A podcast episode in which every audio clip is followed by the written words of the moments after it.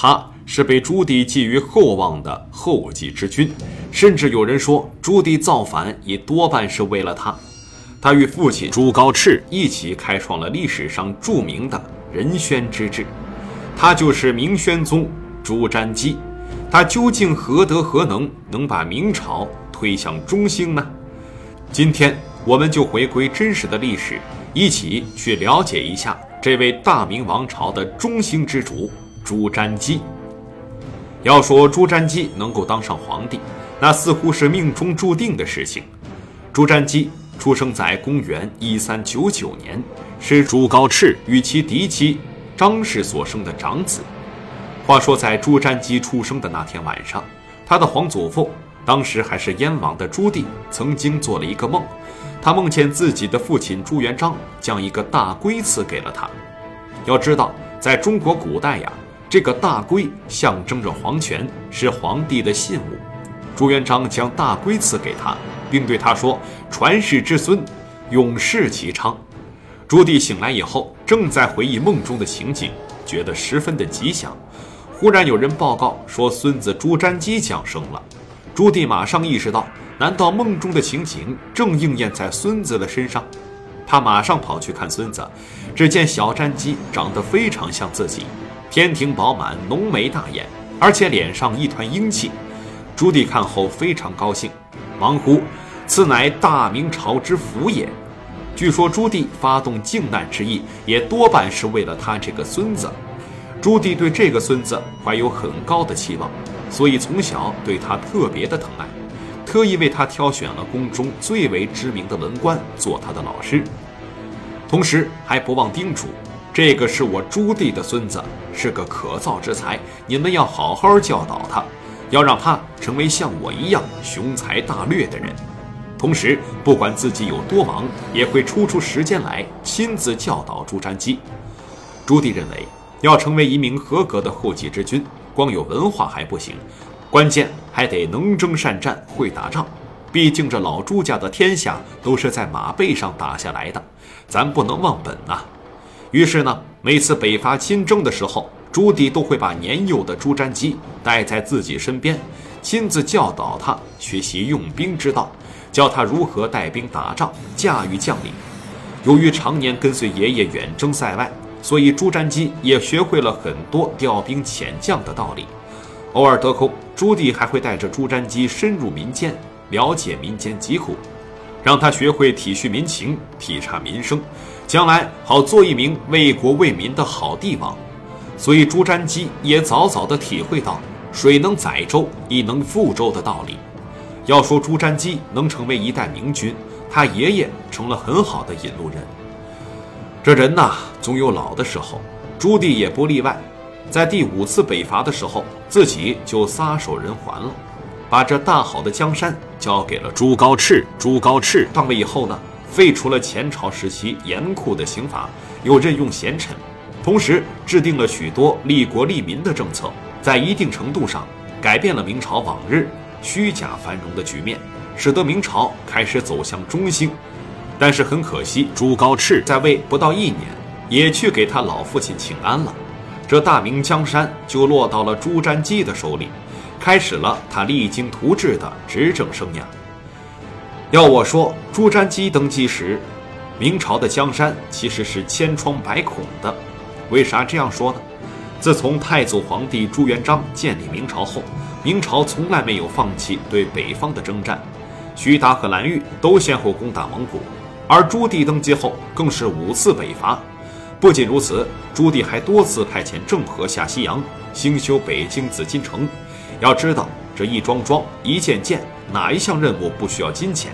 而明朝才刚刚建立，虽说朱元璋和朱棣都制定了许多让百姓休养生息的政策，但是都只是杯水车薪，而实际上，百姓仍旧生活在水深火热之中。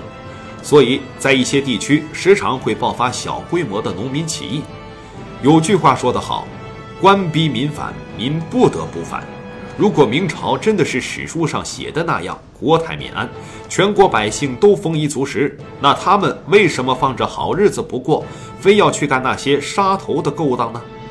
事实证明，明朝并没有想象中的那么繁荣。仁宗虽然有心图治，可登基不到一年就驾崩了。大明朝的内囊尽空，国祚能不能延续下去，就全在朱瞻基手里了。好在朱瞻基及时叫停了朱元璋和朱棣那种劳民伤财的行为。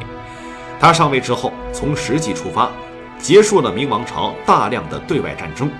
首先，他放弃了对蒙古的长期用兵，停止了双方这种针锋相对的局面，同时对蒙古采取不干预的政策，让双方都能够休养生息。虽然这种做法让蒙古部落日益强大，最后成为明朝的隐患，但就当时的社会条件而言，还有比这更加稳妥的对策吗？难道非要拼个你死我活、两败俱伤吗？所以朱瞻基采取权宜之计。为的只是恢复民生，还百姓一个太平盛世。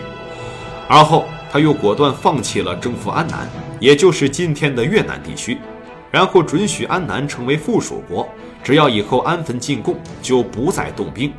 朱瞻基要的不是帝王武功，而是全一方民命，休息中土之人。这样不图功的帝王，在中国历史上历代帝王中都是凤毛麟角。朱瞻基这些措施大大节约了军费开支，减轻了百姓负担，百姓从根本上真正可以休养生息，过上了幸福的生活。也许有人要说，朱瞻基之所以放弃远征，其实是因为他不会带兵打仗。其实不然，在朱瞻基登基不久，他的叔叔朱高煦就发动叛乱，要夺他的皇帝之位。为了避免战乱，巩固民力。他在面对自己叔叔的叛乱时，一忍再忍，最后忍无可忍，才亲自带领精兵平定叛乱。由于朱瞻基从小就跟随爷爷远征，调兵遣将的能力已经炉火纯青，不到二十天，这场叛乱就被他平定了。由此可见，朱瞻基并不是没有能力建功立业，而是他不想。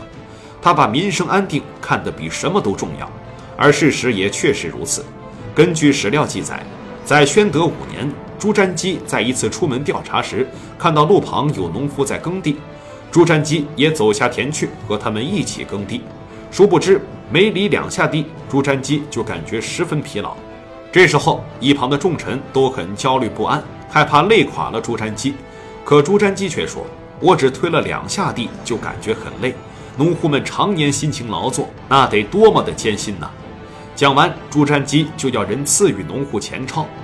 其实类似的例子还有很多。一次，朱瞻基派官员去解决蝗灾，但又怕官员们暗地里欺压百姓，因此朱瞻基专门写了首捕蝗诗给臣子，还下旨劝诫道：绝不允许让救灾的官员造成比蝗灾更严重的伤害。除了关注百姓的生活外，朱瞻基还特别重视任用贤臣。在他身边，既有夏元吉、简易那样的老将，也有人称三杨的杨士奇、杨荣、杨阜。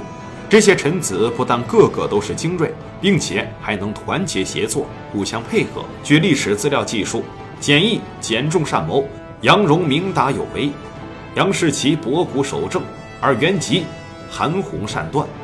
试射人才，则多从义；试射军营，则多从容。